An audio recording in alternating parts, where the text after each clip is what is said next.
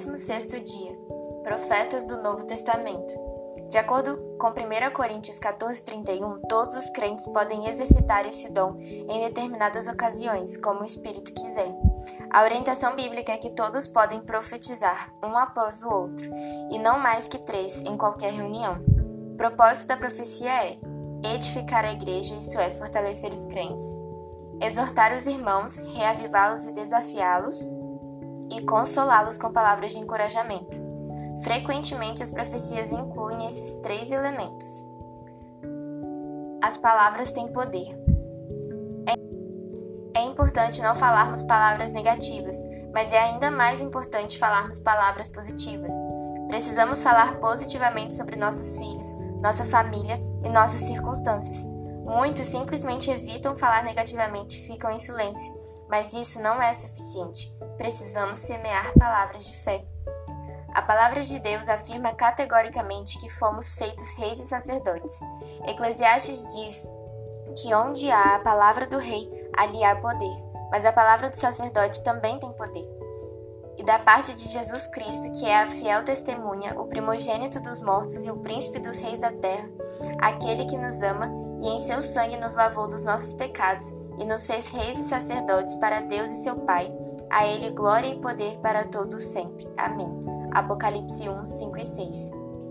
Porque a palavra do rei tem poder, e quem lhe dirá que fazes? Eclesiastes 8, 4. Hoje fomos feitos ministros da graça, fomos escolhidos para abençoarem o nome do Senhor e também para decidir toda demanda. As demandas e controvérsias são criadas pelo diabo, mas nós somos os sacerdotes que decidem toda demanda. Chegar-se-ão aos sacerdotes, filhos de Levi, porque o Senhor teu Deus os escolheu para o servirem, para abençoarem em nome do Senhor, e por sua palavra decidirem toda demanda e todo caso de violência. Deuteronômio 21, 5 Veja que há sobre nós uma unção dupla, a palavra do rei e a palavra do sacerdote. Hoje temos essas duas autoridades, ou uma unção dupla, em nossas palavras. A palavra do rei tem poder, e a palavra do sacerdote é liberada para abençoar e decidir toda demanda. Não importa o que as pessoas do mundo dizem a seu respeito ou a respeito da sua casa, eles não são sacerdotes, mas você é. Então libere a palavra que decide toda controvérsia. Fale da posição de rei e sacerdote, porque esta é a sua unção diante de Deus.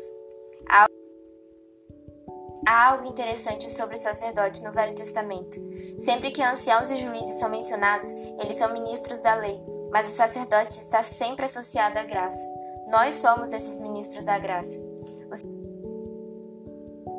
O Senhor Jesus falou com a figueira e ela secou. Falou com demônios e eles foram expulsos.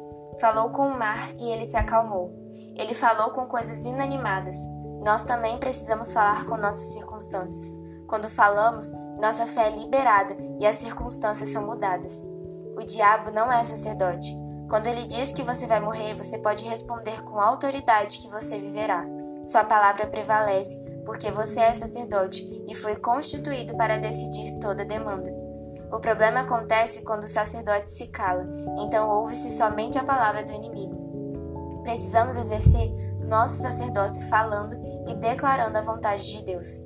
Nossa fé é liberada por meio de nossas palavras.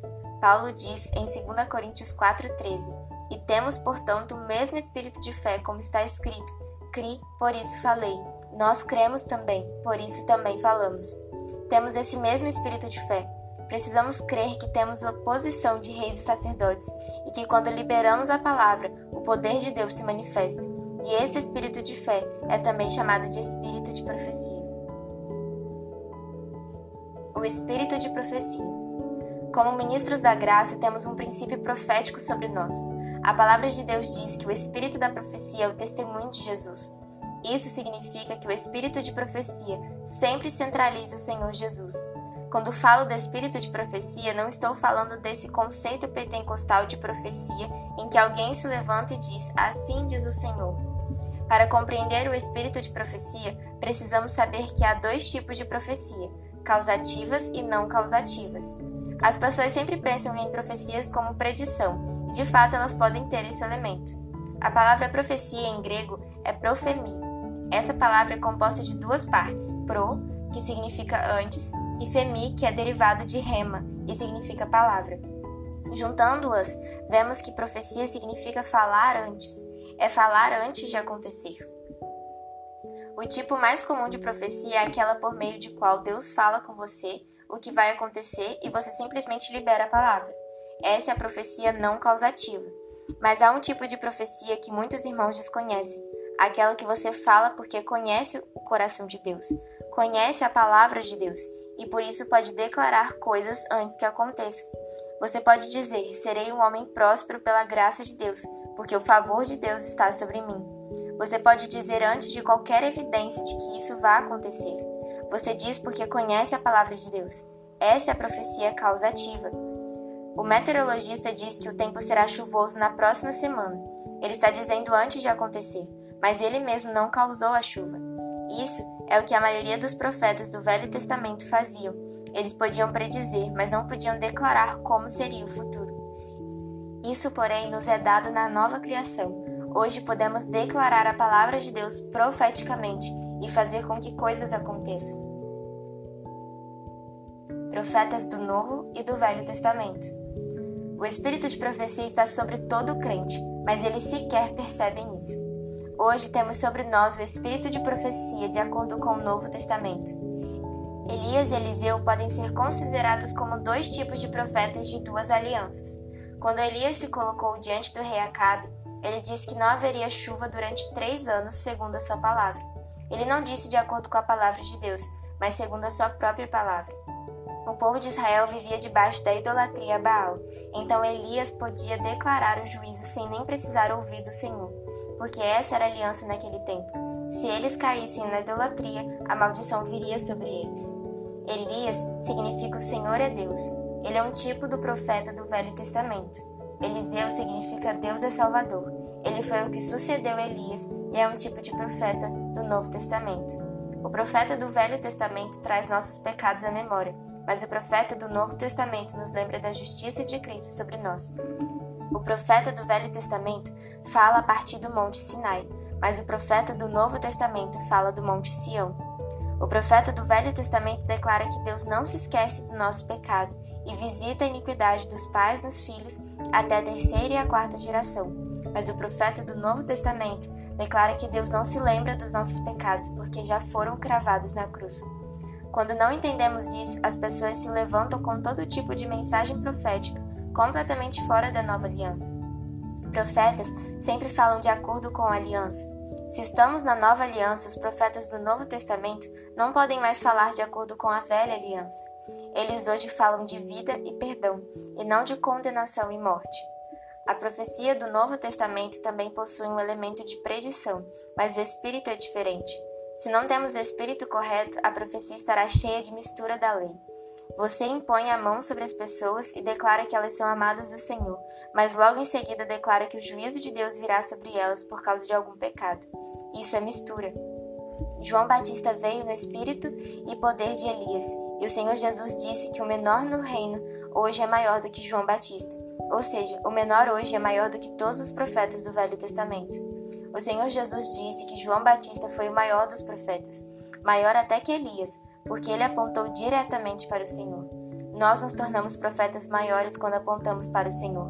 No entanto, o menor no reino dos céus é maior do que João Batista. Elias nos lembra João Batista, mas Eliseu tipifica o Senhor Jesus. Na verdade, o nome Eliseu em hebraico é Elisha, que significa Deus é salvação um sentido semelhante ao do nome de Jesus, que significa Jeová é salvação. Todos os milagres de Eliseu, exceto um, são milagres de graça. Também todos os milagres do Senhor são de graça, exceto a maldição da figueira. Por outro lado, todos os milagres de Elias são de juízo. Na primeira vez que aparece, ele já decreta três anos de seca em Israel por causa do pecado do povo. Elias tipifica o juízo, enquanto Eliseu tipifica a graça do Senhor. Assim como João Batista precedeu o Senhor, Elias veio antes de Eliseu.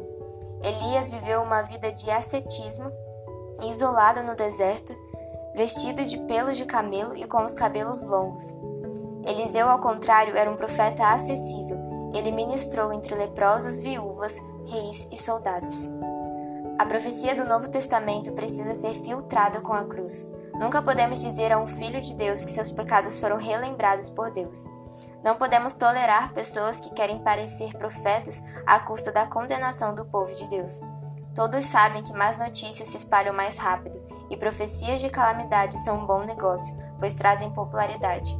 Se você der a um livro o título Descubra quem é o Anticristo, vai vender muito. Muitos querem apenas ser populares. Precisamos rejeitar toda profecia que não tem o espírito da nova aliança. Muitos assim chamados profetas só declaram morte e condenação, mas o Senhor está levantando uma nova geração que vai profetizar de acordo com a verdade atual da nova aliança. No Velho Testamento, todos os profetas que profetizavam coisas boas eram falsos profetas, pela simples razão de que não havia o cumprimento da aliança entre o povo. O Senhor ainda não havia morrido pelos pecados, então a condenação estava sobre eles. Por isso, no Antigo Testamento, a profecia era negativa, mas agora é positiva.